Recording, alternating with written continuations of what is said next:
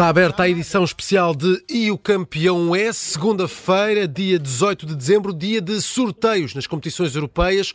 O Futebol Clube do Porto já conhece a sua sorte na Liga dos Campeões, vai encontrar o Arsenal nessa próxima fase, oitavos de final da Liga dos Campeões, é o único representante português ainda na prova milionária. Durante esta hora, Benfica, Sporting e Sporting Braga vão conhecer os adversários no play-off de acesso aos oitavos de final da Liga Europa. Nós vamos fazer a análise, contamos com a presença de Augusto Inácio, João Pinto, Mariana Fernandes e também Pedro Henriques. Vamos analisar os adversários das equipas portuguesas.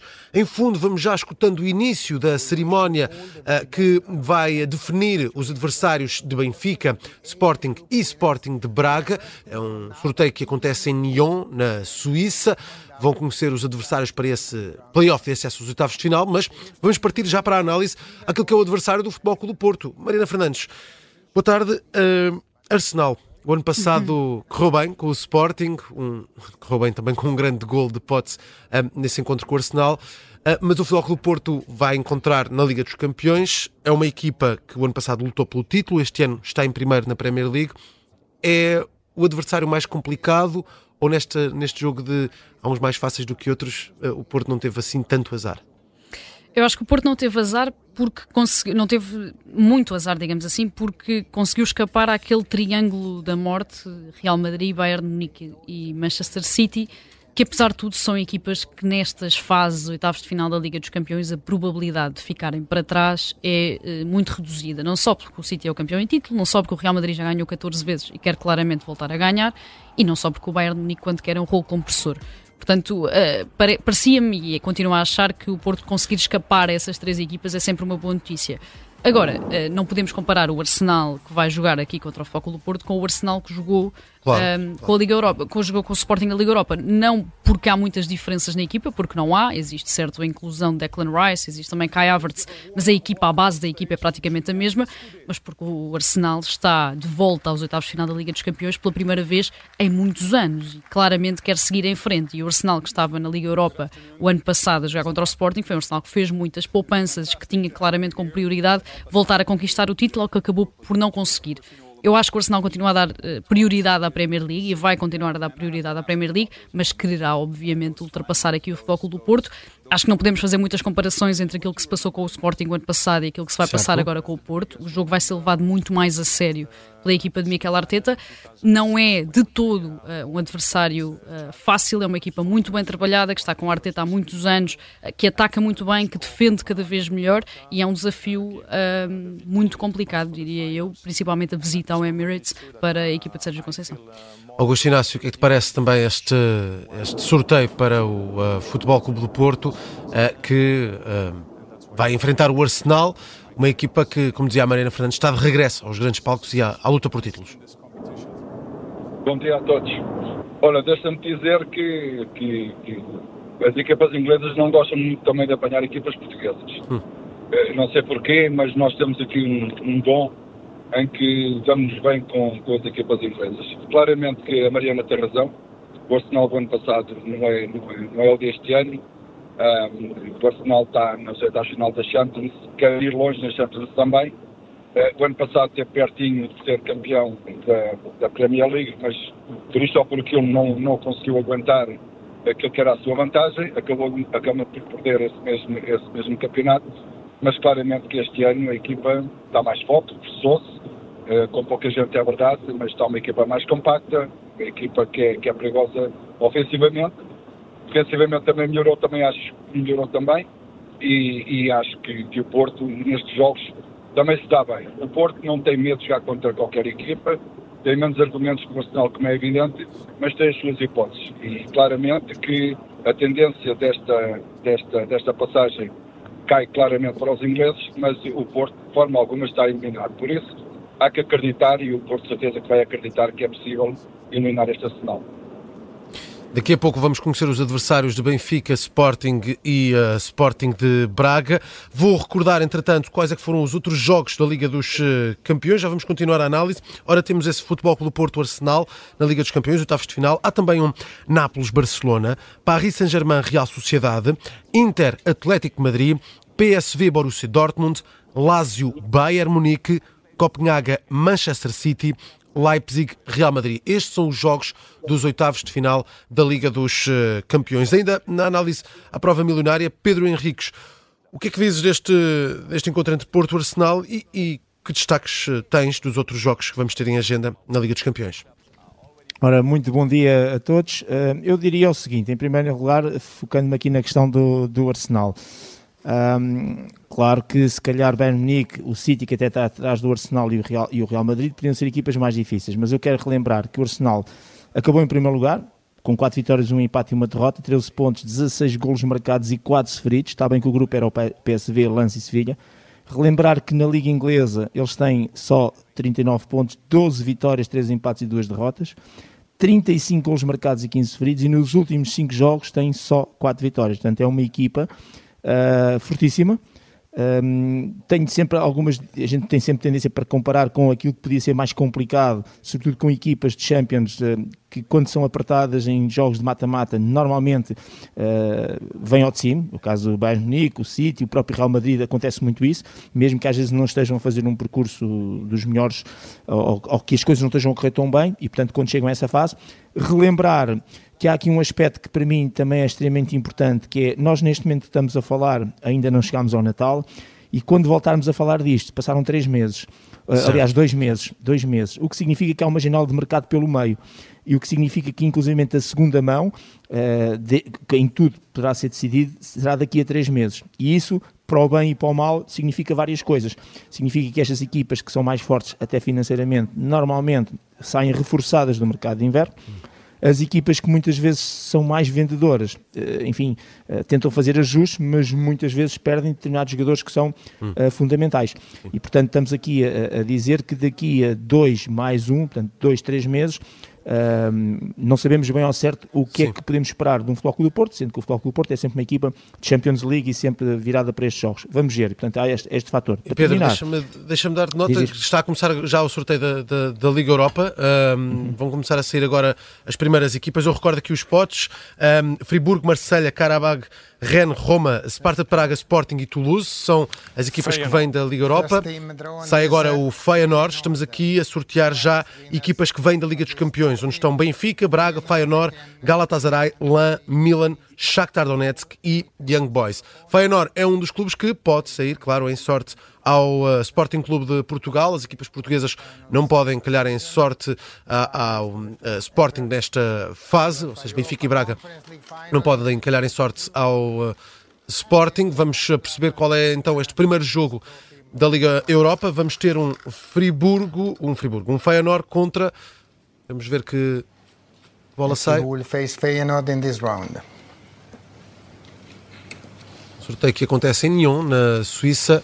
AS Roma. Sai a Roma de José Mourinho, Feyenoord Roma, um, um jogo com algum histórico aqui a calhar em sorte, Feyenoord Roma. Entretanto, fazíamos a análise. João Pinto, perguntar-te, o único representante adepto aqui nesta painel do campeão é Olá, hoje. Bom dia. Bom dia. Algum clube que queiras mesmo para o Benfica nesta, nesta fase? Não, havia um que eu não queria, que era esta hum. Roma, uh, porque realmente não, é, um, é um clube que, que, é grande o suficiente para, uh, para parecer que, que, é forte, e portanto, se o Benfica eliminasse a Roma, depois iam dizer, bem, a Roma, esta já não é aquela Roma, mas se o Benfica fosse eliminado, também se diria que era o Mourinho, que era impecável, implacável a duas mãos. É, é um jogo engraçado este Feyenoord-Roma, um jogo Sim. que aconteceu ano passado. Para o Benfica eu diria que era para aí um Sparta de Praga, já ficava contente. Vamos ver, saiu agora AC Milan, equipa que vem também da Liga dos Campeões, eh, talvez um dos adversários mais complicados que pode sair em sorte ao Sporting. E vamos ver quem será o adversário do AC Milan nesta fase playoff de acesso aos oitavos de final. Portanto, contra o Milan. Stade René. Stade René. Já escapa ao Sporting, ainda não saiu nenhum clube português eh, nesta fase. Pedro Henrique, estavas a completar a tua análise, há pouco interrompi-te, estavas a falar dos outros jogos em sorteio na Liga dos Campeões, é isso? Sim, só para terminar, Sim. acho que Nápoles-Barcelona vai ser muito interessante, uhum. até porque este Barcelona também não sabemos bem o que é que podemos esperar dele. Uh, a ideia do Inter Atlético Madrid acho que vai ser um jogo fortíssimo e depois só tentar perceber como é que este Paris Saint-Germain se vai desenrascar, desculpem a expressão, Sim. de um Real Sociedade que está num grande momento de forma. Sim.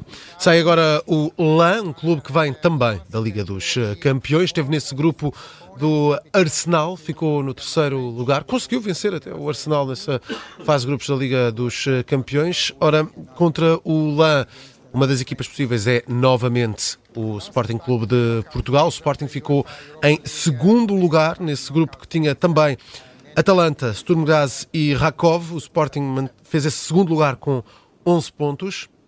Ora, contra o LAM vai jogar nesta fase da Europa Friburgo. Mais um clube que escapa aqui ao uh, Sporting. Nesta altura, ainda Benfica, Braga, Galatasaray, Shakhtar Donetsk e Young Boys uh, podem sair dos clubes que vêm da Liga dos uh, Campeões. Vamos perceber agora que clube sai nesta fase do sorteio. Young Boys. Young Boys continua sem sair Benfica e Braga. Young Boys é também uma possibilidade para o Sporting. Nesta fase temos é, já. É, é, o favorito para o Sporting, quase, não é? É o favorito, o Young Boys. Nesta altura temos Feyenoord João Roma. João Castro deve estar Foi. cheio de vontade que seja o Sporting agora. Nesta altura temos Feyenoord Roma, AC Milan Rennes, Lan Friburgo e Young Boys contra. Vamos conhecer agora o adversário. Nesta fase, Portugal é o segundo país com mais equipas. Nesta fase de acesso aos oitavos de final da Liga Europa. Três equipas, só superado por França. Ora, Sporting Club de Portugal. Sporting. Young Boys, Young Boys Sporting. Uh, Augusto Inácio, o que é que te parece este sorteio? Eu acho que foi a melhor que podia ter acontecido ao Sporting, sinceramente. Acho que o Young Boys está perfeitamente bem ao alcance. Eu estou, eu estou aqui a conduzir, estou a caminho do Porto e estava aqui ansioso para ouvir o Sporting. Nunca mais diz o nome do Sporting, mas lá disseste, ainda bem, deste sorte também. Muito acho bem. Que foi, acho que é um bom sorteio para o Sporting, sinceramente. Muito bem. Nesta altura, creio que saiu o Benfica. Vamos ver então agora o Benfica. Benfica vai conhecer agora o adversário. Portanto, temos Young Boys Sporting, já confirmado, um clube da Suíça. Agora vamos ter a equipa que vai calhar em sorte ao Benfica. Vamos então conhecer o adversário Toulouse. Da Luz. Toulouse. João Pinto. O que é que te parece Toulouse? Uh, jogar em, jogar em França é sempre jogar em casa, portanto parece-me bem. Acho que é um adversário difícil. Uh, aquela escola francesa há sempre dois ou três jogadores que vão ser umas máquinas daqui a uns anos e que ninguém conhece, mas acho que o Benfica está, tem equipa suficiente para isso. É um, é um bom adversário. Benfica, Toulouse, Young Boys, Sporting. E agora sai o Braga, vamos conhecer de imediato o adversário de Sporting de Braga. Temos as três equipas portuguesas a sair em simultâneo neste, sorteio. Playoff de acesso aos oitavos de final da Liga Europa. Ora, o Sporting de Braga vai conhecer agora o adversário. Benfica joga em França, frente ao Toulouse. França em Lisboa, claro. O Sporting com o adversário da Suíça, o Young Boys. E o Sporting Braga vai defrontar Carabag. Carabag. Sporting de Braga, Carabag. Mariana Fernandes, é um bom sorteio para as equipas portuguesas. Sim, eu diria que sim. Acabou por. Eh, para já ficou logo tudo bastante arrumado quando sai o primeiro jogo, porque entre Feyenoord e Roma, não só o Sporting evitou o Feyenoord, como Braga e Benfica evitaram a Roma, e logo aí as coisas ficaram a correr bastante bem. Uh, o Sporting claramente eh, consegue aqui ficar com a equipa que mais lhe interessava, que era o Young Boys, claramente a equipa mais uh, acessível uh, deste, das equipas que vinham na Liga dos Campeões. O Benfica, apesar de toda a envolvente francesa, e a verdade é que o Toulouse é uma equipa bastante interessante, que fez jogos até bastante interessantes na Liga Europa e fica à frente uh, do Sanguiloise uh, e também do LASC, que vem conhecido Sim. também das equipas portuguesas. É uma equipa que está em 15 na Liga Francesa, portanto, completamente acessível para, para o Benfica. O Sporting de Braga acaba por ter aqui uma dificuldade acrescida em relação aos outros dois, que é a questão da viagem, ou seja, calha aqui com este Karabag do Azerbaijão, são sempre, é sempre uma viagem muito longa, agora também era uh, a equipa equipa mais acessível daquelas que estavam nas equipas vindas da, da Liga Europa, dos segundos classificados Sim. da Liga Europa. Portanto, todos os, eh, todas as equipas portuguesas acabam por ter aqui um sorteio muito simpático e com essa particularidade de termos a reedição da final da Liga Europa já, o Feyenoord-Roma, um deles vai já ficar de fora uh, desta Liga Europa. Sim, e neste caso vamos ter também uma final da Liga Europa, importa dizer isto, estamos aqui Uh, nesta, nesta fase a Liga Europa que vai, vai ter a final na Dublin Arena, na República da Irlanda, onde já tivemos uma final 100% ah, portuguesa entre Futebol Clube do Porto e Sporting de Braga, vitória nessa altura para Futebol Clube do Porto. Pedro Henrique, a tua opinião sobre o sorteio das equipas uh, portuguesas, uh, apenas dar aqui conta de como fica o sorteio completo, já terminou, Feyenoord Roma, AC Milan Rennes, Lan Friburgo, Young Boys Sporting, Benfica Toulouse, Sporting Braga Karabag, Galatasaray Sparta de Praga e Shakhtar Donetsk Marselha. Este é o sorteio completo desta fase. Pedro Henriques, a análise à sorte Sim. portuguesa. Olha, mas de forma um bocadinho moderada em relação a, a, a, uma questão que eu acho é sempre muito importante. O Young Boys, efetivamente, é um adversário teoricamente mais fácil em relação aos outros, mas é primeiro classificado da Suíça tem 38 pontos, tem 11 vitórias, tem 5 empates, portanto é uma equipa que está habituada a ganhar, sendo que depois no confronto internacional a coisa é mais difícil. E portanto nunca descuidar de equipas que lideram os seus campeonatos, que ganham mais vezes do que, que perdem e que partindo de um princípio que até não são favoritos em relação ao Sporting, são sempre complicados. E o mesmo se aplica ao Carabag, para além da questão da viagem que foi aqui dito e muito bem, o Carabag também é primeiro classificado, também está habituado a ganhar, também tem 11 vitórias e 2 empates. E portanto eh, nunca descuidar estas equipas que têm na época que está decorrer muitas vitórias e porventura, eh, lá voltamos ao mesmo, estamos a falar uma vez mais daqui a dois ou três meses. Em relação ao Benfica, eu acho que uh, sim, simpático, o futebol francês é bastante evoluído, sabemos isso, bastante competitivo, uh, mas este Toulouse é um Toulouse de 15 lugar, até está atrás do Rennes que está em 13 e portanto tem duas vitórias, oito empates e seis derrotas ehm, e, e portanto não é propriamente uma equipa cuja época em termos internos esteja a correr bem e por isso eu acho que o Benfica também é melhor. Ou seja, acho que as três equipas portuguesas têm todas as hipóteses de saírem do play-off e passarem à, à, fase seguinte, aí sim, oitavos final, se não estou em erro, e isso seria bastante interessante e depois, partindo do princípio, se é para outras contas, que tudo corre bem e passamos, vai ser muito interessante perceber como é que se jogam todos na quinta-feira e como é que depois para o campeonato têm que jogar todos na segunda-feira. Não será bem assim, mas vai ser uma arrumação muito inter interessante para a parte final do nosso campeonato, que vai trazer eh, coisas diferentes em relação à, àquilo que é o microciclo semanal e à forma como as equipas vão ter que agora reformular os seus treinos em função dos dias que jogam, quer na competição nacional, quer na competição internacional. Vamos ter três equipas a jogar à quinta-feira: Sporting Braga, Benfica e Sporting, já nesta, nesta fase. Ao Inácio, uh, falaste há pouco do Young Boys uh, Sporting, mas queria perceber uh, o que achas deste sorteio, agora já completo, que nos deu também um Benfica Toulouse e um Sporting Braga, Karabag, uma equipa do Azerbaijão. Sim, eu acho que com os nomes que lá estavam no sorteio, as equipas portuguesas não se podem queixar.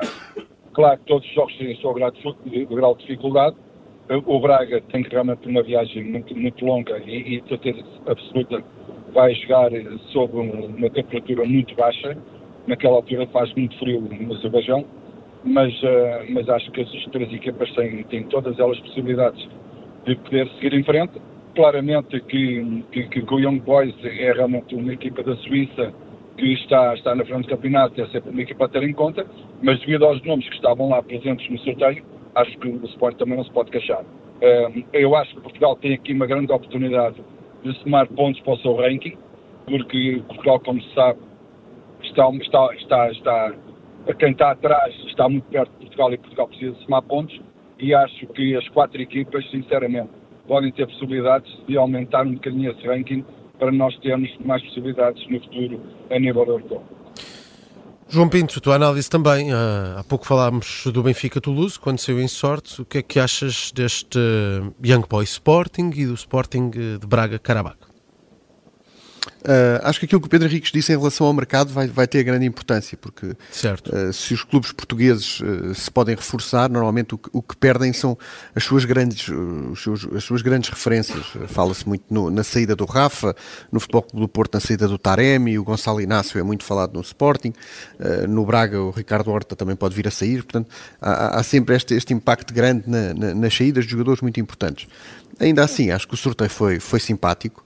Uh, na Liga Europa eu acho que há dois grandes candidatos a ganhar a Liga Europa, que são o Liverpool e o Leverkusen, e depois numa, numa segunda linha, uh, além do Benfica, do Sporting, eu vi aqui o Feyenoord e a Roma, e, e, para, e para, já uh, há, há, um deles sai. Portanto, isso, nesse aspecto, o sorteio é bom. Para as equipas portuguesas, acho que o Young Boys pode, pode ser uma surpresa, é uma equipa que há muito tempo que vem a ganhar na, na, na Suíça, é uma equipa com, com uma cultura de Champions, já as outras eh, são, são adversários mais acessíveis. O Benfica uh, vai, vai, ter, vai ter a possibilidade de saber se tem um plantel uh, com um período suficiente para, para, ter, para poder jogar quase com, com 11 diferentes nas duas frentes. Foi assim que o Benfica, com Jorge Jesus, conseguiu chegar às duas finais da, da Liga Europa, tendo quase equipas diferentes.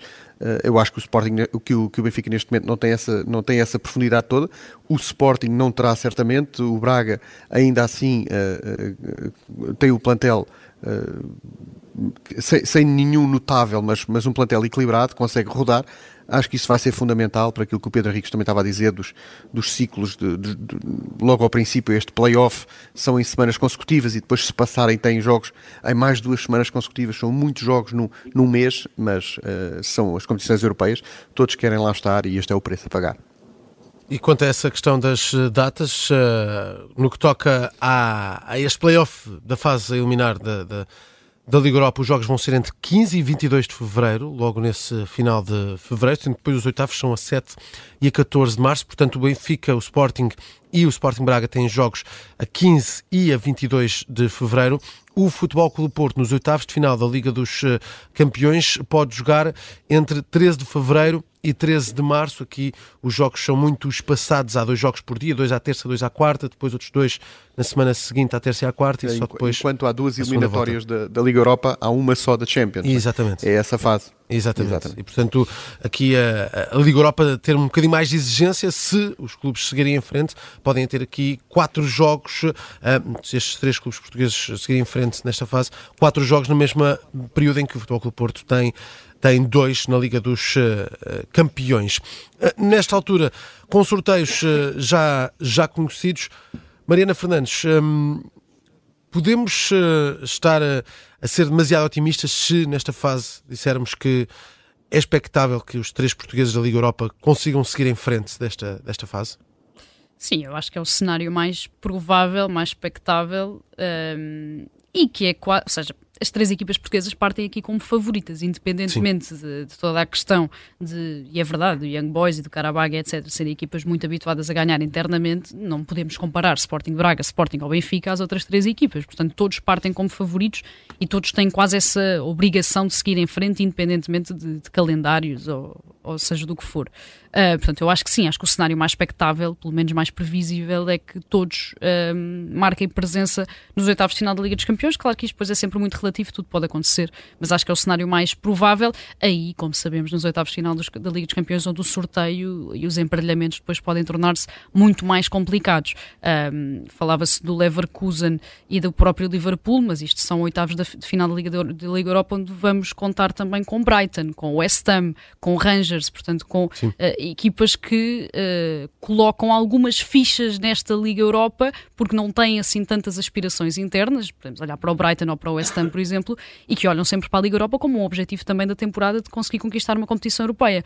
Portanto, Aliás, eu dou já aqui a lista total dessas equipas, ou seja, as equipas que já estão nos oitavos exato, de final. Que venceram os grupos. Atalanta, Brighton, Leverkusen, Liverpool, Rangers, Slavia de Praga, Vila Real e West Ham são estas as equipas que estão eh, já nessa próxima fase, portanto temos aqui uh, já alguns pesos pesados, principalmente quando olhamos para Liverpool, um, é uma equipa muito complicada uh, e outras com já algum histórico, claro, o Vila Real um, também já algum histórico nesta, nesta competição. Portanto, para já podemos dizer que há bons sinais, mas depois há aqui uns certos vão, tubarões. É isso, as coisas vão complicar-se, obviamente, e nem precisamos lá estar de chegar ao Liverpool ou ao Leverkusen. Uma equipa como o Brighton será sempre um adversário muito complicado para qualquer das três equipas eh, eh, portuguesas. Um próprio Vila Real também é uma equipa muito complicada para qualquer das três equipas portuguesas.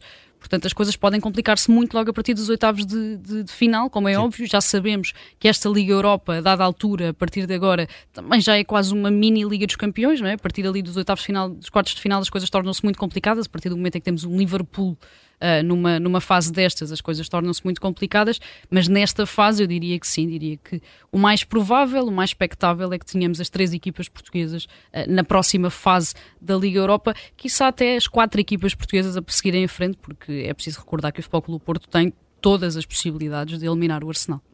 Uh, Pedro Henriques, uh, temos aqui também um jogo interessante e queria que olhássemos aqui um bocadinho para isto antes de daqui a pouco falarmos também um bocadinho do que já se passou esta jornada uh, nesta edição especial da O Campeão é. Feyenoord-Roma, reencontro aqui de um, de, um, jogo que foi caro para José Mourinho. Como é que vês este encontro? Parece-me ser o jogo mais intenso desta fase. Claro, o AC Milan Rennes também pode ser aqui um jogo equilibrado e o Shakhtar de Marselha, mas Feyenoord-Roma, equipas com com forças muito semelhantes. Exato, até porque esse é o tal jogo do, do árbitro e da, da questão do, do José Mourinho com, com, com, a arbitragem, ter ido, enfim, depois valeu o castigo, etc. E acho que vai avivar um bocadinho, de certeza absoluta que nas perguntas que vão fazer agora nas conferências de imprensa, uh, de antevisões, etc., o José Mourinho vai ser abordado relembrando esse jogo, relembrando um bocadinho esses incidentes, e tenho a certeza absoluta que o José Mourinho, com os main games que sabe fazer como ninguém, vai de alguma maneira tentar criar aqui uma pressão suplementar ao nível do UEFA, com a questão das arbitragens, das nomeações. Um, mas sim, esse parece-me ser um dos jogos mais interessantes, até porque são os chamados finalistas e, e duas equipas de, de topo. É, é um facto que este Feyenoord um, é uma equipa boa, está em segundo lugar, um, com 12 vitórias, 2 empates e 2 derrotas na sua competição interna. O Roma está num campeonato muito mais competitivo, obviamente, está num sétimo lugar, o que também é bastante bom, mas um Mourinho que ainda, se calhar, Uh, Almeida já está um bocadinho mais acima, tem 25 pontos, tem 7 vitórias, 4 empates, 5 derrotas, mas é sempre a Roma e é sempre o Mourinho. E acho que isso vai ser extremamente interessante. E, e se há treinador que está habituado a fazer dos jogos todos finais e, sobretudo, para este tipo de competição que é muito mata-mata, e agora entramos nessa fase que não é bem pontos, é mata-mata, uh, pensamos logo no José Mourinho e na sua capacidade para este tipo de jogos. Portanto, esse é um dos grandes jogos, um dos grandes interesses, uh, tentar perceber quem vai sair vivo, como costuma dizer, no bom sentido da palavra, mas estou convicto que hum, o Mourinho vai usar exatamente essa final de todas as formas, eh, essa final perdida, para trazer para os seus jogadores e para o seu público, para os seus adeptos, exatamente esse sentimento, entre aspas, de revolta e de, de vamos dar a volta e vamos conseguir, e entre aspas, no futebol não há vinganças, mas é um bocadinho por aí. Uhum. Uh, ainda nesta, nesta fase da, da Liga Europa, este Shakhtar Donetsk-Marselha, Mariana, também parece ser um jogo muito, muito equilibrado, duas equipas com história de Liga dos Campeões, um, que vão ter aqui um jogo uh, uh, muito equilibrado já nesta, já nesta fase, duas equipas que certamente podem também aspirar a chegar a fases mais adiantadas da competição. Sim, vimos durante a fase de grupos de Liga dos Campeões tudo aquilo que o Shakhtar consegue fazer, marcar uhum. três gols, independentemente dos que sofreu, marcar três gols no Dragão não é para qualquer uh, equipa.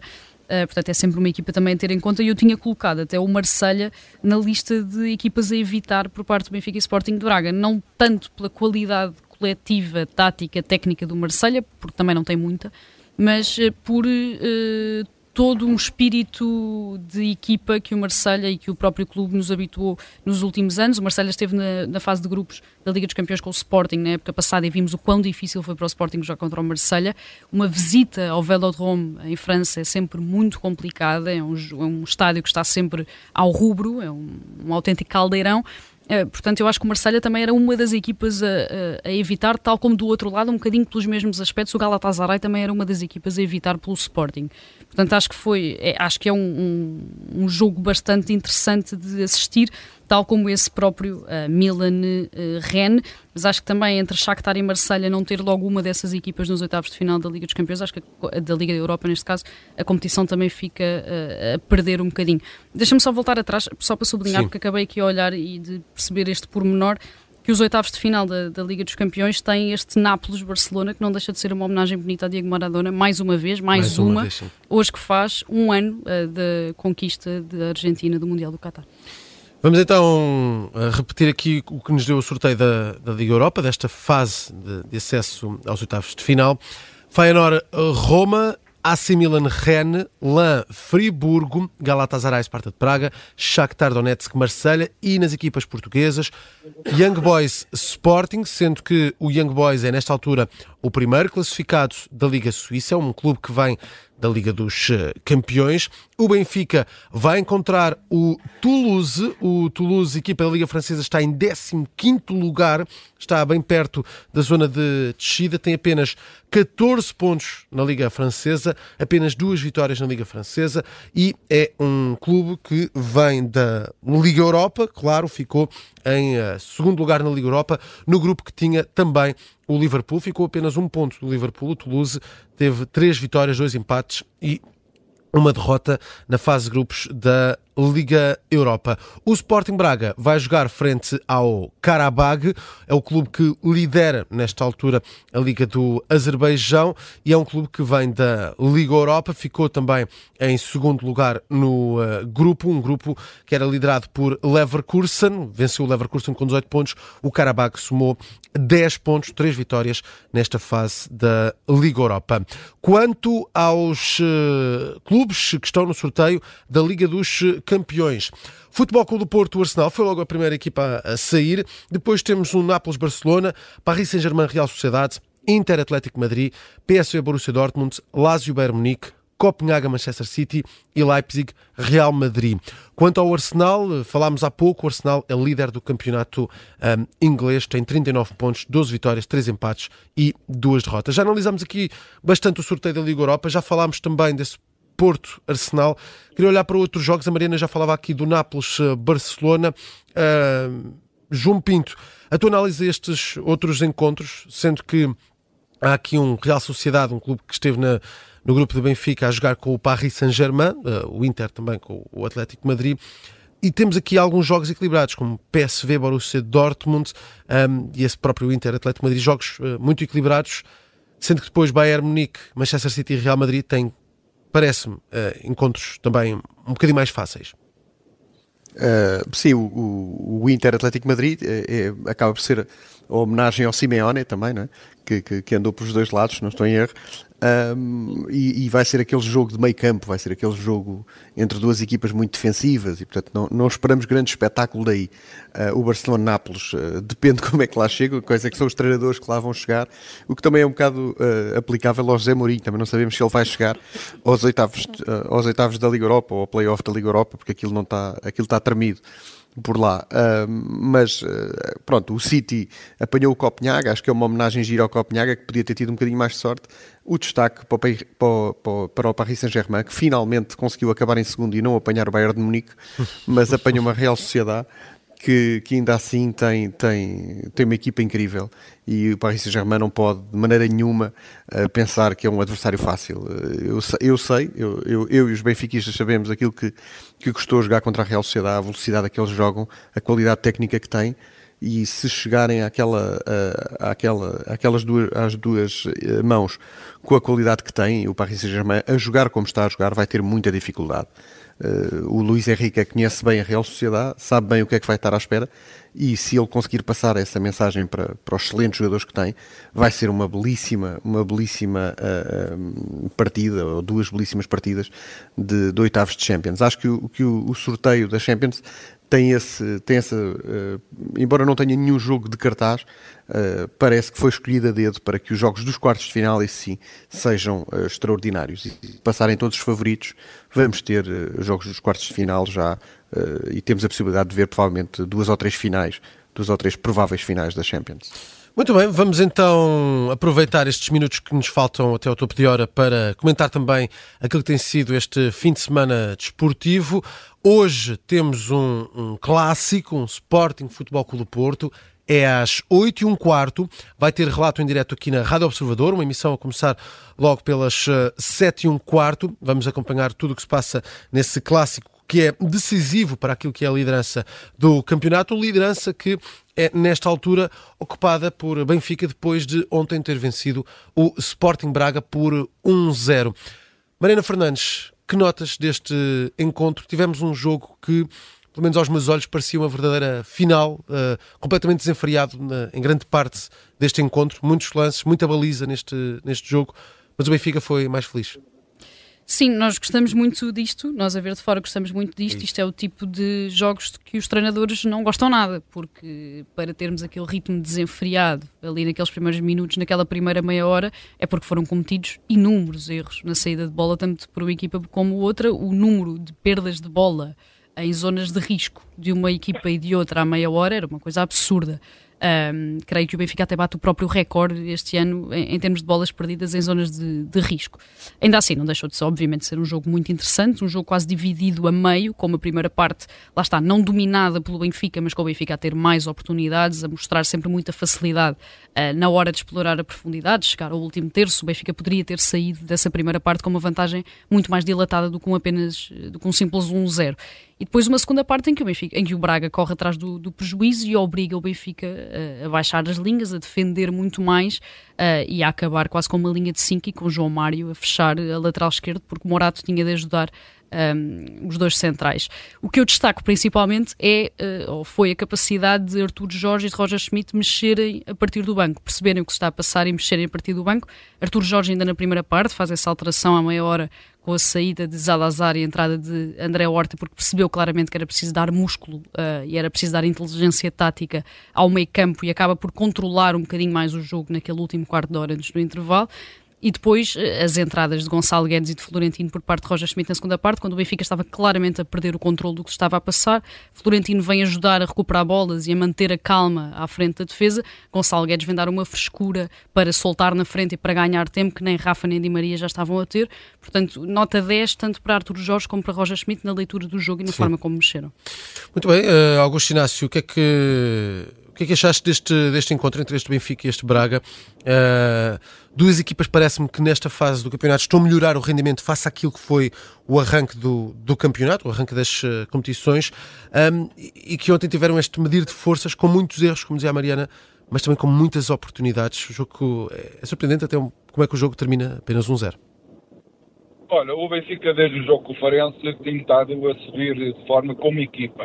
Joga mais em conjunto, joga mais unida, enfim, já sabe que é melhores os mas ainda tem muitas falhas nas de bola, principalmente a defesa para avaliar ao meio campo, e, e, aí podia ter, podia ter, o Braga podia ter aproveitado alguma coisa. Coisa que o Benfica aproveitou numa má saída do, do Braga, em que o Tenseg fez, fez um gol logo aos 4 minutos, e não sei se a partir daí houve alguma alteração de estratégia, porque o Braga tentou mudar alguma coisa, o Benfica no, no contragolpe principalmente através de Rafa, com as suas arrancadas foi criando perigo para a baliza do, do, do, do, Braga.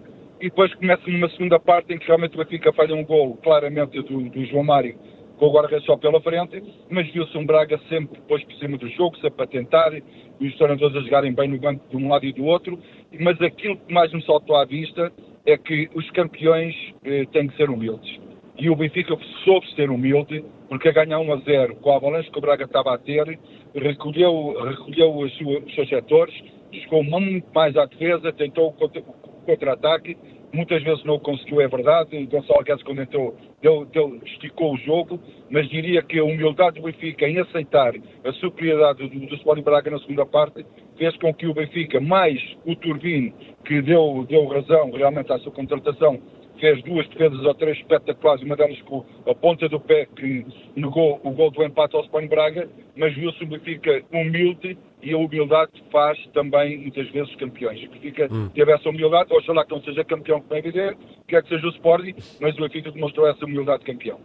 Uh, João Pinto, uh, deste jogo parece que aconteceu, pelo menos na segunda parte, ao Sporting Braga, aquilo que tinha vindo a acontecer ao Benfica em jogos anteriores, ou seja, muitas ocasiões, pouca finalização.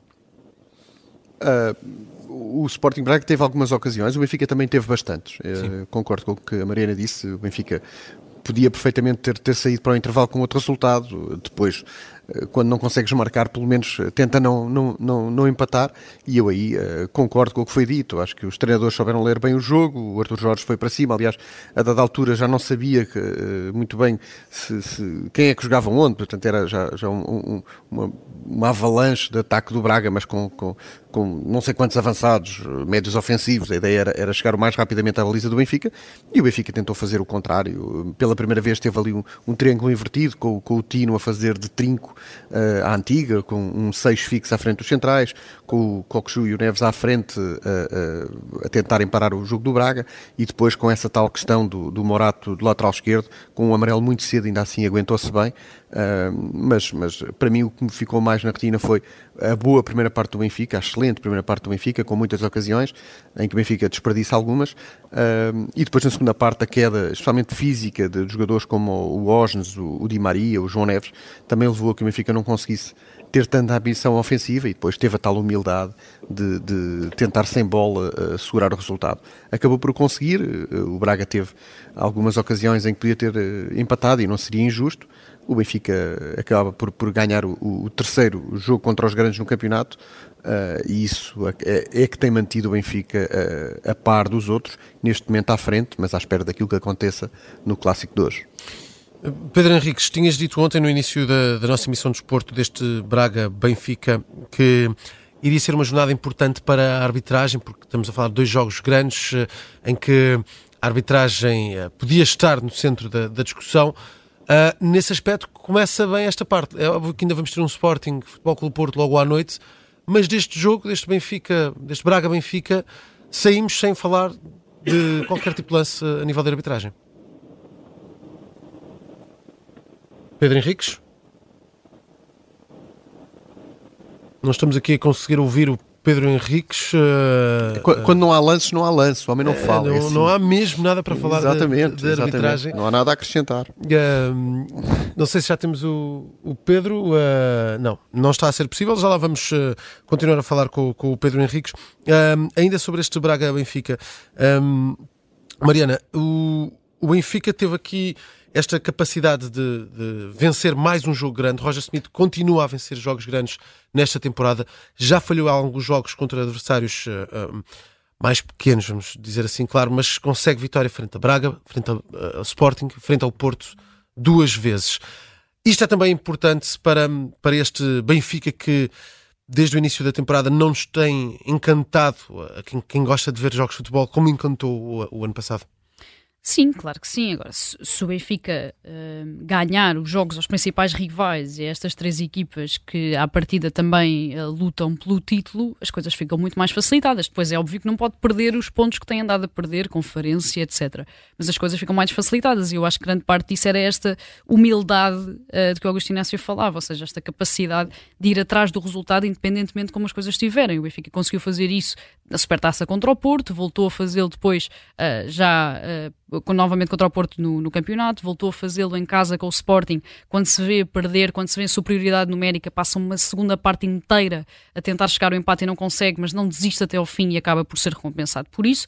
E agora também no Sporting Braga, ao contrário, ou seja, a ideia de que se viu a vencer numa fase ainda muito embrionária do jogo, percebeu que tinha de defender durante a segunda parte e que não podia uh, lançar o ataque da forma como tinha feito na primeira parte já não tinha capacidade para isso, portanto defendeu, baixou as linhas, juntou, compactou a equipa e conseguiu ganhar também por causa disso. E é preciso, preciso sempre sublinhar uma enorme exibição do guarda-redes do Trubin.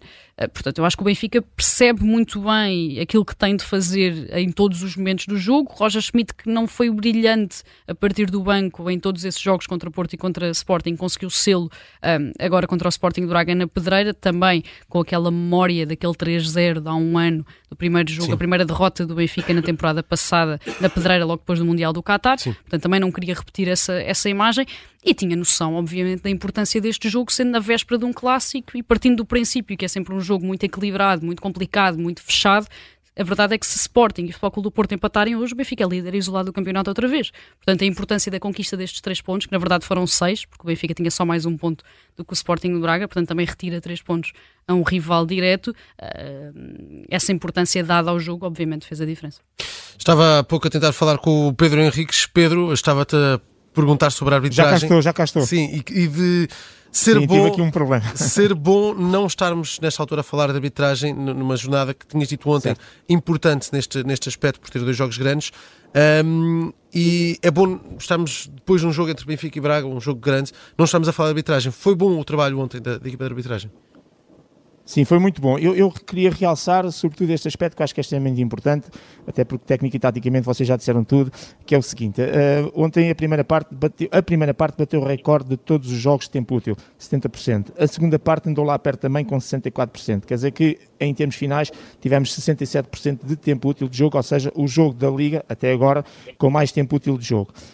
Um, e, e, curiosamente com o Braga a liderar esta, estas andanças com o primeiro e o segundo jogo com mais tempo útil, se não tenho erro, com o Famalicão, não tenho, não tenho a certeza. Uh, é lógico que há muito mérito sempre haverá sempre mérito da vontade dos jogadores e da maneira como os jogadores se posicionam para o jogo, a vontade de querer jogar e, e, e, e, querer muitas vezes ganhar o jogo e estar focado no jogo, mas não podemos deixar eh, para trás o mérito também de um árbitro, porque sabemos que o árbitro, se uh, nos contactos interromper tudo e mais alguma coisa, uh, obviamente, e pela maneira como conduz, isso depois é uma, uma, bola de neve. E o árbitro assinalou 20 faltas, o que para a nossa Liga Portuguesa é extraordinário, são menos 10 que a média, e teve 6 cartões amarelos, sendo que aparentemente um número relativamente elevado, mas 3 deles foram mesmo na parte final e foi por Turbina demorar a repor a bola, uh, o Otamendi a fazer a mesma coisa, um protesto do São Erro do Vitor Carvalho, ou seja, nem sequer foram lances por causa de entradas muito duras e dentro desse género. Portanto, uma arbitragem muito competente, com pequenas falhas, uh, por exemplo, o cartão amarelo uh, mostrado, um, estava aqui a ver do Musa com, com, com, com, portanto, o cartão amarelo mostrado ao, ao Musa Uh, Musa Fonte, desculpa, estava-me a faltar aqui o nome. Uh, portanto, o cartão amarelo mostrado ao Fonte devia ter sido mostrado ao Musa, é uma falha. Uh, naquele lance em que o Bruma cai na área ao minuto 81, uh, eh, além de não ser penalti, se cá também devia levar cartão amarelo, mas são uns pequenos nadas que não têm praticamente importância nenhuma, no meu ponto de vista, dado o grau de dificuldade do jogo, o nível de intensidade do próprio jogo, e foi um Braga-Benfica, e saímos daqui praticamente com nadas em termos de arbitragem, com uma excelente prestação.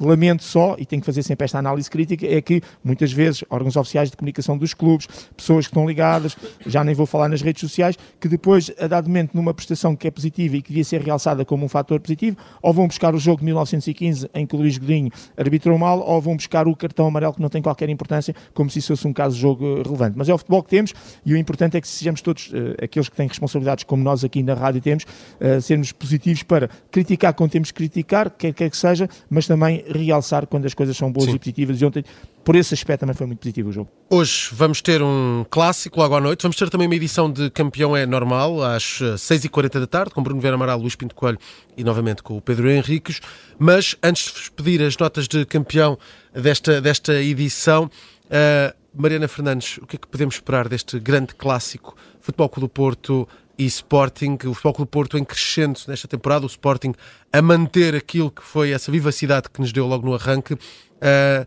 um jogo em que está em discussão a liderança é sempre um grande jogo.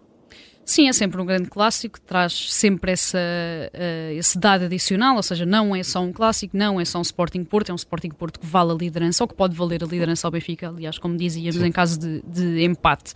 Um, acho que Ruben Amorim e Sérgio Conceição têm perfeita noção daquilo que querem fazer. Acho que a grande dúvida aqui é se Pep joga ou não, porque a verdade é que uma defesa do Foco do Porto com Pep ou sem Pep são coisas muito diferentes principalmente a enfrentar pela primeira vez Vitória Jóqueras, coisa que o Porto ainda não fez e que, como sabemos, não tem sido propriamente fácil para nenhuma equipa que tem tido uh, o Sporting pela frente, sem Pep tornar-se ainda mais uh, complicado.